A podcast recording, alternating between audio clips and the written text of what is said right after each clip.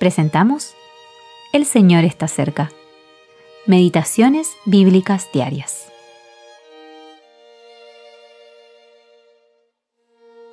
Meditación para el día 8 de septiembre de 2023. Por la fe Noé, cuando fue advertido por Dios acerca de cosas que aún no se veían, con temor preparó el arca en que su casa se salvase y por esa fe condenó al mundo, y fue hecho heredero de la justicia que viene por la fe. Hebreos 11, 7. Oír, moverse y trabajar. El comportamiento piadoso de Noé lo diferenció de los que le rodeaban. Pedro escribió que la justicia es totalmente ajena a los incrédulos.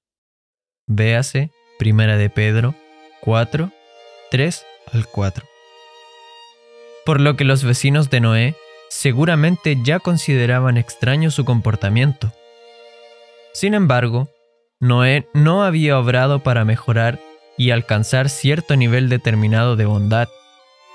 En lugar de eso, el versículo de hoy revela que su vida fue una vida de fe.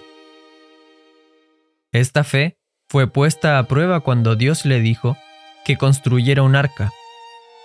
La fe es la convicción de lo que no se ve. Versículo 1. Por eso, aunque el juicio de Dios aún no era visible, Noé comenzó a construir el arca. Sin duda, todos comenzaron a burlarse aún más de él. Pero la fe confía en Dios, no en la opinión de los demás. Noé tuvo cuidado de seguir las instrucciones divinas, pues había sido advertido divinamente. También, nuestra fe encontrará un lugar de descanso en la palabra de Dios. Noé fue impulsado por un temor reverente. El temor de Dios llevó a Noé a obedecer, sin rechistar, y en concordancia con las instrucciones de Dios. Otra traducción dice, movido por temor reverente. Noé fue impulsado internamente, lo cual lo llevó a preparar el arca.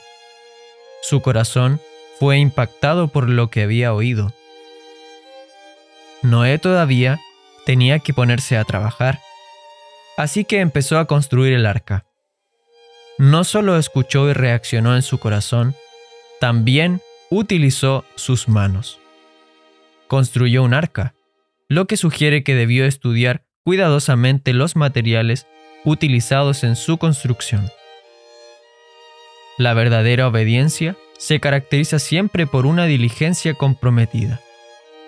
Si deseamos heredar las bendiciones que nos depara la justicia que viene por la fe, podemos pedirle al Señor oídos abiertos, corazones motivados y manos diligentes para hacer su voluntad.